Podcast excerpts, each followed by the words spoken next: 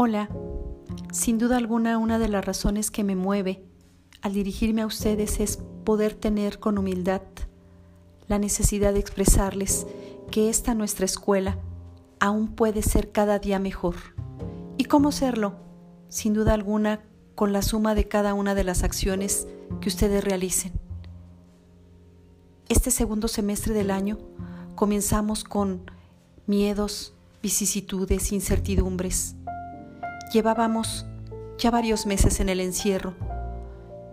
Establecimos metas y todas inmersas en esta comunidad de aprendizaje. Por supuesto, seguimos creciendo y estamos avanzando para que en este año que aún continúa con rasgos de confusión, con elementos que nos genera miedo, seguramente vamos a encontrar caminos, caminos que esto no lo podemos hacer solos, compañeros.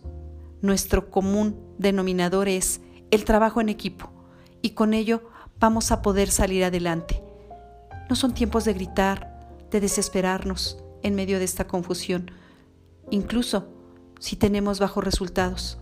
Lo importante es que podamos mantener la permanencia, el estado emocional óptimo.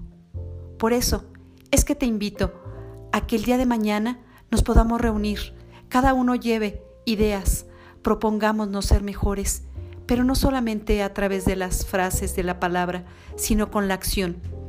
Estaré lista para presentarles gráficas, imágenes, sonidos que nos llevarán a proyectar un pronto reencuentro un reencuentro con sana distancia, un reencuentro profesional, inmerso en la emotividad, pero sin ponernos en riesgo.